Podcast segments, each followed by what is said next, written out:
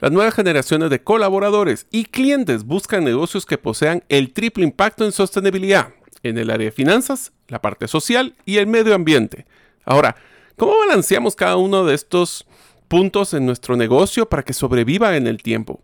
¿Cómo involucramos a los clientes para ayudarnos a mejorar nuestro impacto? ¿Y cómo puede nuestro negocio cuidar el medio ambiente? En este episodio de la serie 5 aprendizajes de los 5 mejores libros, usaremos como referencia los siguientes libros en el tema negocios sostenibles. Primero es La empresa sostenible de John Elkington, Negocios verdes de Paul Hawken, La quinta disciplina de Peter Senge, Cero residuos en la empresa de Paul Connett y Redefiniendo el éxito empresarial de L. Hunter Lovins. Espero que este episodio te dé mucho valor.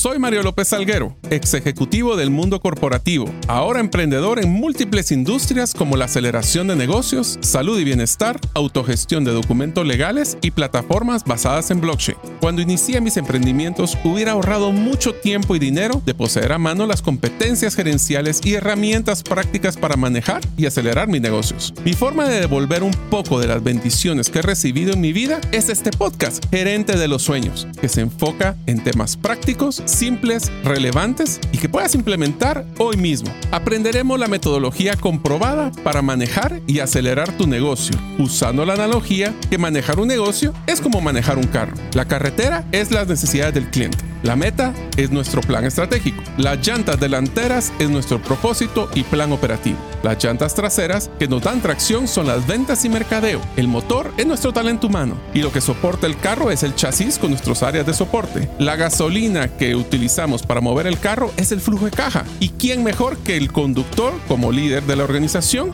acompañado de los pasajeros que son los stakeholders o partes integrales del negocio? Cada semana te damos contenido de valor para que ganes en la carrera carrera los negocios y recuerda que mi sueño es que vivas tu vida con pasión, resiliencia y templanza. Iniciamos. Hola amigos, bienvenido al episodio número 180 del podcast Gerente de los Sueños. Como saben, mi nombre es Mario López Salguero y muchos de ustedes ya escucharon que me encanta bucear, pero tengo uno de los lugares pendientes que quiero bucear que es el Blue Hole o el agujero azul en Belice. Deseo agradecerte que nos escuches el día de hoy. Todavía no eres parte de la comunidad de los sueños, puedes hacerlo suscribiéndote a nuestros correos electrónicos, ingresando a la página gerente de los sueños.com, diagonal podcast, o a través de nuestro listado de difusión en WhatsApp, enviando tu nombre al más 502 más 502 para aquellos que nos escuchan fuera de las fronteras de Guatemala y el número celular 5017 1018. Repito, 5017 1018. Bienvenidos a nuestro episodio donde hoy nos adentraremos en el viaje de sostenibilidad, explorando modelos de cómo hacer negocios para que no solo sea rentable, sino también respetuoso al planeta y la sociedad.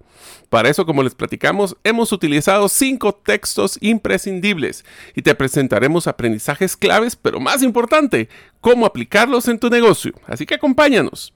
El primer aprendizaje de cómo ser un negocio sostenible habla de la reevaluación del término de éxito, que es más allá de lo financiero.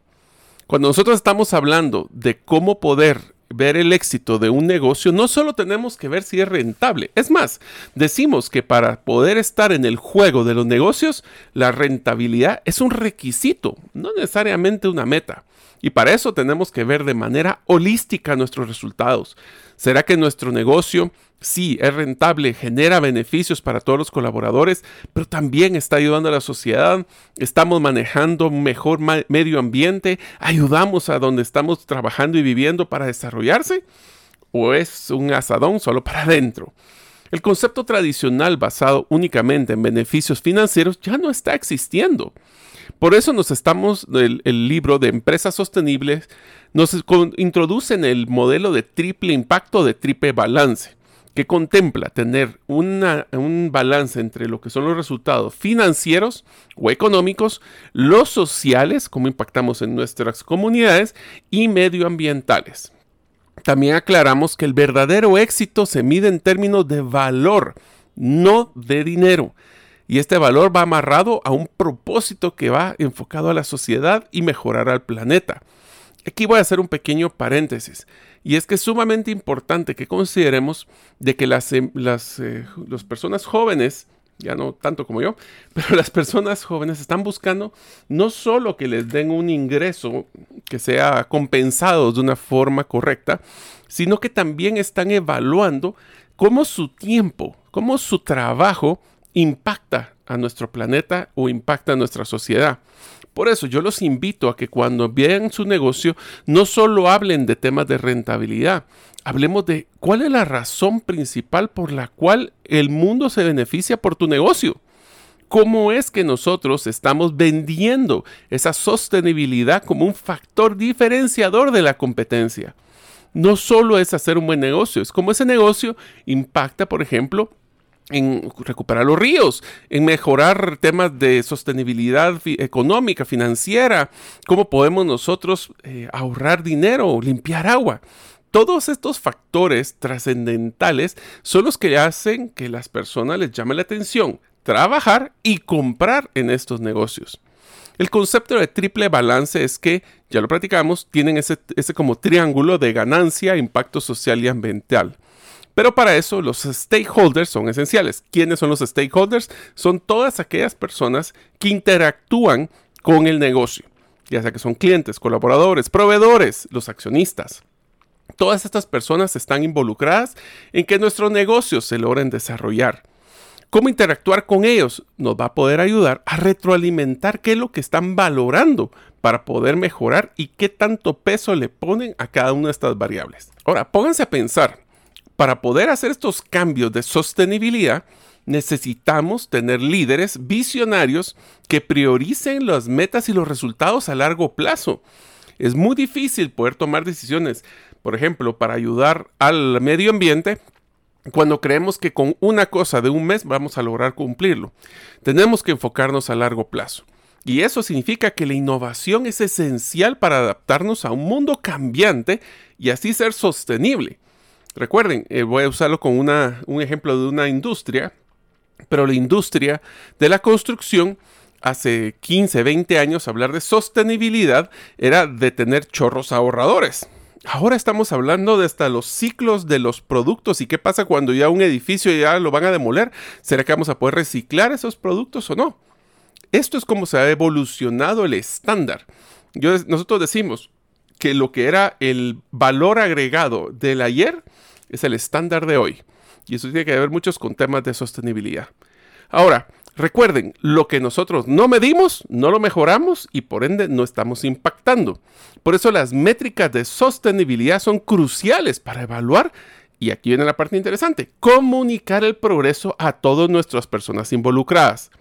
Si nosotros, en nuestros accionistas, tenemos personas que solo buscan el retorno, pues entonces hay que educarlos sobre cuál es ese impacto que queremos nosotros generar. Porque tenemos que considerar que el verdadero éxito va más allá de solo esas ganancias financieras. Implica crear valor. Valor a todos estos famosos stakeholders o las personas involucradas.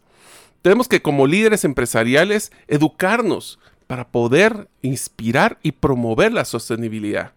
Ya que les voy a dar un sinónimo de sostenibilidad la resiliencia. Resiliencia, esa palabra siempre me cuesta. Pero empresas resilientes son aquellas que pueden adaptarse a los desafíos globales, como por ejemplo el cambio climático o inclusive la desigualdad. ¿Qué quiere decir sostenible? Tiene que ser una empresa o un negocio que dure en el tiempo y que impacte con una propuesta de valor sumamente importante. Por eso, la sostenibilidad no solo es una práctica buena, es esencial para la supervivencia y el éxito a largo plazo de cualquier empresa. ¿Por qué? Porque los colaboradores y los clientes lo están exigiendo. Por eso las empresas que priorizan la sostenibilidad traen mejores talentos, inversionistas y clientes si tenemos clara la visión y la comunicamos y la medimos y la impactamos todos los días.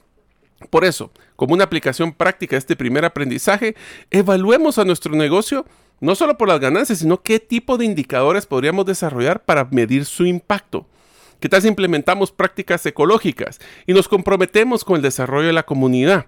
Recuerden, un tema de voluntariado no es un tema de sostenibilidad social.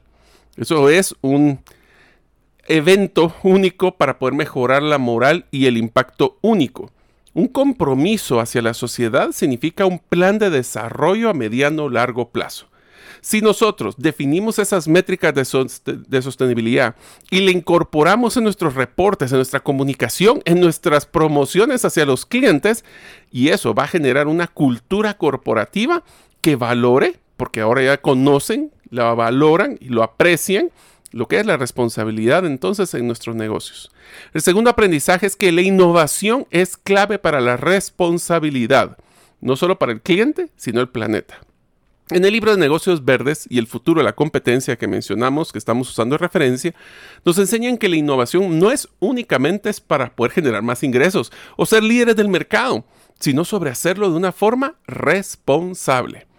Destacan los libros cómo empresas han utilizado la sostenibilidad como una ventaja competitiva, mientras que se enfatiza también la co-creación. Esta palabra la vamos a utilizar de una forma muy estratégica en este episodio. Co-crear es que nosotros, el primer aprendizaje es que tenemos que enfocarnos en tener ese triple impacto. Pero la pregunta es, si nunca lo hemos hecho, ¿por dónde le entro? Y aquí empieza el concepto de co-creación, que tenemos que hablar con nuestros clientes no solo los clientes, los colaboradores, los proveedores y las comunidades donde vivimos y trabajamos, para considerar cuáles son sus necesidades y qué es lo que ellos valoran en la sostenibilidad, para que así nosotros podamos comunicarlos, enfocarnos y darle ese valor que ellos van a apreciar. Empecemos con algunos conceptos dentro de este aprendizaje de la innovación con responsabilidad. El ahorro de los recursos y la energía no solo es bueno para el planeta, sino que puede ser hasta tener beneficios económicos. También tenemos que estar claros de que el mejor ejemplo que podemos ver de la sostenibilidad es la propia naturaleza. La biomimética en los negocios, les voy a dejar de tarea que investiguen esa palabra, biomimética, es como nosotros vamos a poder utilizar eh, inspiración de la naturaleza para nuestros propios negocios. O sea que ahí hay una tarea para inspirarse en cómo poder ser sostenibles. Tenemos que estar claros que hay un mercado creciente para productos y servicios que son realmente sostenibles. Aquí voy a poner una pausa hay un concepto que quiero que ustedes, amigos, que escuchan este podcast, empecemos a romper y evaluar de forma contundente con los productos que compramos y servicios. Se llama el greenwashing. Greenwashing es cuando nosotros tenemos empresas que dicen que hacen eh, temas sostenibles, pero no necesariamente los hacen. Voy a hacer una broma y después les voy a explicar a detalle qué es. Cuando empecé en el mundo de la construcción con los jardines verticales, hablábamos de los edificios verdes. Y nunca se me va a olvidar que una persona en son de broma me dijo, pero si mi edificio es verde, si lo pinté de ese color. Ahí nos damos cuenta de que el tema de sostenibilidad tiene que ser en nuestra esencia. No es solo promover que utilizamos, por ejemplo, un gran avance es utilizar productos reciclables. La pregunta es, esos productos que nosotros utilizamos, que son de materia prima reciclable, ¿es sostenible en el tiempo o solo se va a utilizar para una campaña publicitaria del momento? Ahí es donde empieza el concepto de greenwashing o de lavarse el concepto, yo le digo lavarse el alma de una forma verde. Por eso estamos claros de que el triple impacto nos va a dar un balance un poco mejor, pero también nos va a dar una gran ventaja competitiva con nuestra fuerza laboral porque ellos ya, no se van, a, dar cuenta de que su trabajo no solo es hacer el proceso repetitivo, sino que contribuye a una mejora en el bienestar de las personas con las que trabajan y con las que viven. También tenemos que incluir dentro de nuestra estrategia de sostenibilidad la ética, ya que es esencial para tener realmente un negocio sostenible. Si nosotros sacrificamos al cliente para unas ganancias a corto plazo o tratamos de que comprar el materia prima que es la más barata, pero no necesariamente la más ecológicamente responsable, ahí es donde nosotros estamos utilizando mal el concepto de ética.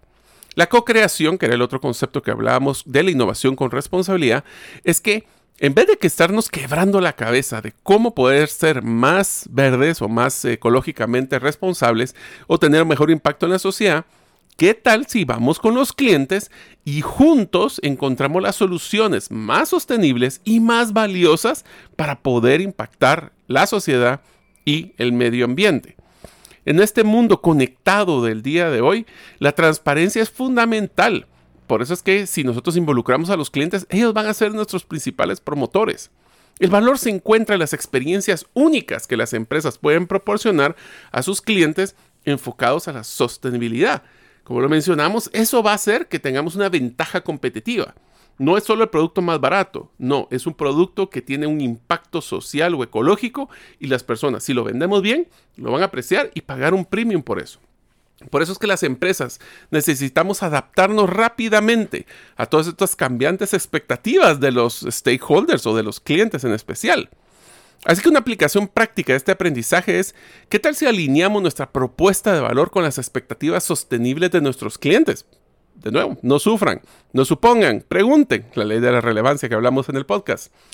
Y también desarrollemos productos o servicios que no solo son atractivos y útiles, sino que amigables con el medio ambiente. En unos momentos continuaremos con el podcast Gerente de los Sueños. Ahora, unos mensajes de uno de nuestros patrocinadores que hace posible de que nosotros podamos publicar el podcast cada semana. La gravedad, el tiempo, la genética y los embarazos tienen un impacto en nuestros cuerpos. Tú mereces el cuerpo que siempre has soñado. Solo necesitas la ayuda de New Genesis Plastic Surgery dirigida por el Dr. José Fernando López. Haz tu cita el día de hoy en la página newgenesisps.com. Al mencionar Bitcoin Economics obtendrás un 50% de descuento en tu primer consulta. El tercer aprendizaje es tener una cultura de aprendizaje continuo para ser sostenibles. En la quinta disciplina de Senge nos ofrece una perspectiva revolucionaria.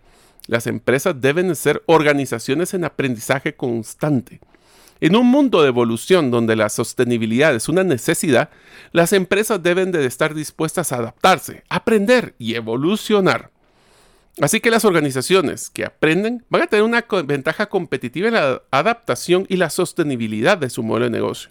¿Qué quiere decir esto? Nosotros decimos en, el eh, programa de radio de trascendencia financiera de que el techo de uno es el sótano del siguiente. ¿Qué quiere decir esto? O cuando la costumbre se vuelve costumbre, se vuelve obligación.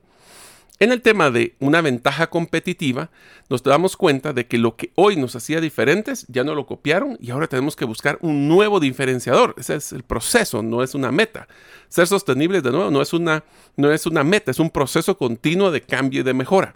Por eso es que si nosotros promovemos el aprendizaje, y voy a poner un paréntesis, y promovemos los cometer, cometer errores para aprender, no solo cometer errores por cometerlos, sino de un aprendizaje continuo, lo vamos a lograr de una forma más eficiente. Suena muy bonito, ¿no? Pero ¿qué pasa cuando la próxima vez que una persona comete un error? ¿Lo vamos a regañar? ¿Lo vamos a castigar? ¿O lo vamos a utilizar como una, una oportunidad de aprendizaje? Eso es lo que estamos hablando con la quinta disciplina. También tenemos que pensar en sistemas de pensamiento. Todo lo que es el negocio está interconectado. Ya vamos a hablar del pensamiento sistémico como el cuarto aprendizaje. También tenemos que estar claros de lo importante que es tener visiones compartidas para guiar así a nuestros colaboradores. Una visión compartida es que las personas se sintieron partícipes para crear dicha visión. No solo fue impuesta. Y también tenemos que estar claro de que hay muchas personas que van a tener resistencia al cambio. ¿Por qué? Y tal vez no es de mala gente, es porque tienen ya una claridad y se sienten tranquilos de que conocen lo que conocen. Entonces, no se trata solo de aprender por aprender. Tenemos que fomentar la curiosidad y la innovación y darles un sentido de propósito de por qué tener que hacer esos cambios. Y estamos claros que una empresa que no cambia está destinada a fallecer. Por eso, tenemos que superar las barreras mentales, iniciando por nosotros. No se vale cambien ustedes, sino que es cambiemos nosotros y aprendamos de los errores. Qué tan tolerantes somos con los errores en nuestra empresa. Como aplicación práctica, ¿qué tal si invertimos en formación para nuestro equipo, especialmente los de producción y ventas, sobre temas de sostenibilidad y adaptabilidad? Yo creo que es una tarea importante. ¿Qué tal si hacemos un taller de sostenibilidad, un taller de adaptabilidad? Como lo mencionamos en mis episodios anteriores, un ejemplo de esto es poder hacer una revisión de la guía de ser una empresa B o una empresa sostenible. Eso les va a dar una guía de las pues, principales categorías que deberíamos estar considerando. También tenemos que establecer un sistema de retroalimentación y fomentar un ambiente donde el aprendizaje y la innovación sea la norma, no la excepción. El cuarto aprendizaje, que es uno de los que creo que me costó al principio, pero me gusta mucho cuando lo platicamos, es el utilizar el pensamiento sistémico. ¿Qué quiere sistémico? Todo está conectado. Y muchas veces las mejores soluciones no son las lineales o las obvias, sino las que tienen que tener un índice de complejidad. tenemos que estar claro que cada acción y decisión en una empresa va a tener efectos en otros departamentos, en la comunidad y en el medio ambiente, como hablamos de triple impacto. Pero ¿qué tal si hablamos del pensamiento sistémico? Vamos a hablar de varios conceptos de este, de este modelo. El primero es la interconexión de elementos. En el pensamiento sistémico, comienza reconociendo que todos los componentes de un sistema están interconectados, los visibles y no visibles, los de corto plazo y los de largo plazo. Esto significa que los cambios en una parte del sistema van a afectar inevitablemente a otras partes. Podemos hacer, por ejemplo, en nuestro negocio un mapa de procesos detallados, pero identifiquemos cómo cada departamento o proceso influye en los demás. ¿Quieren una recomendación para ser sostenibles? Eviten áreas grises. Ahí es donde empieza el conflicto entre los departamentos. Podemos también anticipar cómo van estos cambios y ahí les voy a dejar una tarea súper interesante. Saquen una especialidad en manejo de escenarios. ¿Qué pasa si? ¿Qué pasa si la competencia baja precios? ¿Qué pasa si traen una nueva propuesta de valor? ¿Qué pasa si hay una pandemia? ¿Y cómo esa decisión que van a tener que en el escenario va a impactar todas las áreas de ventas, mercadeo, producción o todas las áreas del negocio? tenemos que tomar en cuenta que siempre existe una causa y efecto de cada uno de los conceptos que, de las decisiones que tomemos y cómo debe de existir una retroalimentación. En el pensamiento sistémico, los eventos se ven en términos de ciclos de retroalimentación, en vez de causas lineales, lo que les mencionaba anteriormente. Estos pueden ser ciclos de retroalimentación positivos o negativos. ¿Qué quiere decir esto? Es de que si nosotros tenemos y vemos unos patrones positivos, siempre tenemos que estar tomando en cuenta de que no va a ser lineal. Si el, mes pasado subimos 3%, este mes va a ser 3%. No, hay que verlo de una forma más holística. Por eso es que tenemos que establecer en nuestros negocios sistemas de revisión y retroalimentación constantes. Yo les voy a dar un ejemplo. Cuando nosotros venimos, voy a ponerle dos. Uno, cuando nosotros venimos y sacamos un presupuesto, todo el presupuesto se basa en ciertos supuestos. Supuestos de crecimiento de mercado, supuestos del tipo de cambio, supuestos, supuestos. Tenemos que estar buscando retroalimentación constante para saber si esos supuestos son válidos o no. Otro ejemplo es que si lanzamos una campaña de mercadeo, tenemos que monitorear no solo las ventas, sino que también de forma holística cómo ha impactado esa promoción en la producción, en la logística o el servicio al cliente. Y mejor si es en tiempo real. Ahora, también tenemos que enfocarnos o tenemos que considerar que en un enfoque tradicional puede ser reduccionista o, análisis, o analiza cada una de las partes por separado. Y el pensamiento sistémico lo ve de una forma holística, de reduccionista a holística. Suenan interesantes esas palabras. ¿Qué significa? El pensamiento sistémico ve la imagen completa, no está cada, como cada caballo que le ponen sus laterales para que solo vea su camino. Todos los departamentos están interconectados. Suena muy lógico, ¿no? Pero ¿qué tal si tomamos en cuenta cómo están nuestros modelos de compensación? ¿Son solo los resultados de lo que yo hago o de cada uno de los departamentos hace? ¿O hay algunas variables que son para interconectar para resultados de toda la, empresa? Por eso tenemos que considerar que todas las partes individuales son parte de un sistema conjunto. Por eso, cuando en tu negocio te enfrentes a un problema o desafío, no te quedes enfocado en solo el área problemática. Evalúa cómo otras partes de tu negocio pueden estar contribuyendo al problema, o mejor aún, cómo pueden ser parte de la solución. En los modelos mentales y lo que platicamos de los supuestos, tenemos que estar claros que todos llevamos con nosotros creencias y supuestos preconcebidos que influyen en nuestra percepción y nuestras decisiones. El pensamiento sistémico para ser sostenibles nos insta a reconocer y desafiar y ajustar estos modelos mentales para adaptarnos a la mejor realidad, actual o futura. Por eso, cuando creamos una cultura de aprendizaje y adaptabilidad, vamos a tener que hacer, por ejemplo, sesiones de brainstorming o de lluvia de ideas, donde todos los colaboradores pueden compartir y desafiar. ¿Será que yo soy un, líder que estoy dispuesto a escuchar cuando desafíen mis supuestos y mis instrucciones? ¿O porque yo soy el jefe tienen que hacer las cosas así porque yo las dije? También tenemos que considerar, y finalmente, en un pensamiento sistémico, que un sistema usualmente o un negocio es complejo y a menudo hay retrasos en acciones o resultados. Estos atrasos nos van a ayudar a hacer más o, analizar, el analizar dichos retrasos. Vamos a poder ser más estratégicos porque podemos encontrar patrones. También nos va a enseñar a ser un poco pacientes en nuestras decisiones y respuestas para ver todas las variables.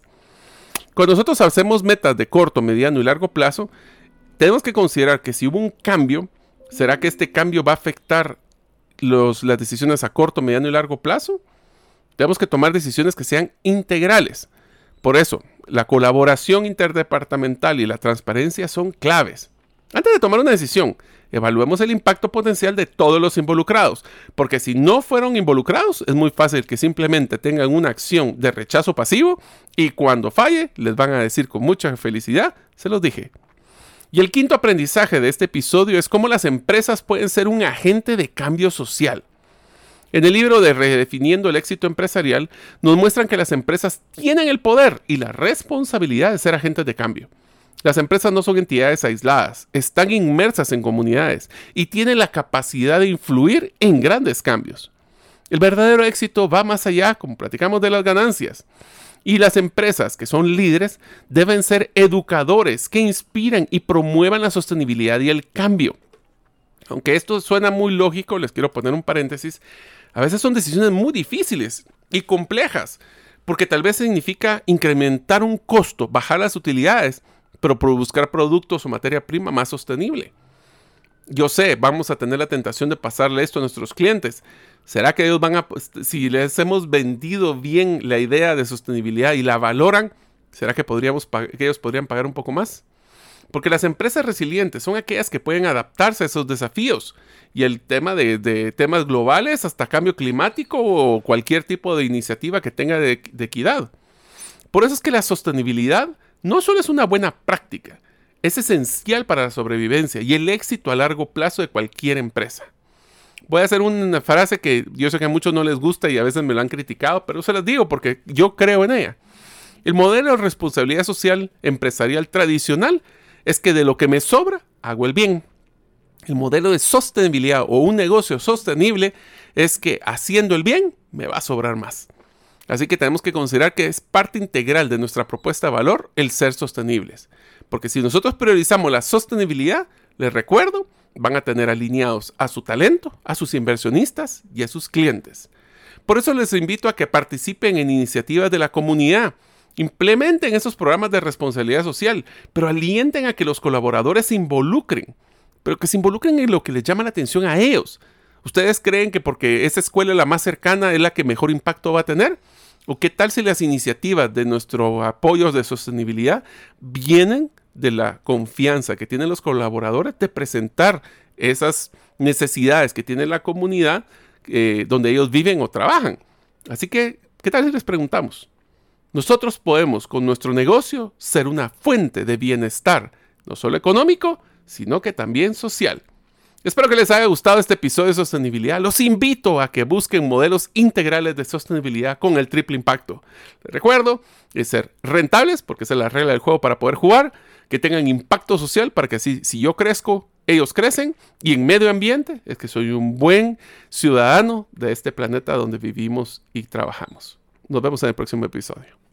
Muchas gracias por escuchar este episodio del podcast Gerente de los Sueños. Recuerda que si deseas recibir la infografía de este episodio, solo debes hacerlo inscribiéndote en la comunidad de los sueños en la página gerentedelosueños.com o enviando tu nombre al WhatsApp del teléfono más 502 50 17 10 18. Nos vemos en el próximo episodio y que tus sueños de esta semana se vuelvan una realidad.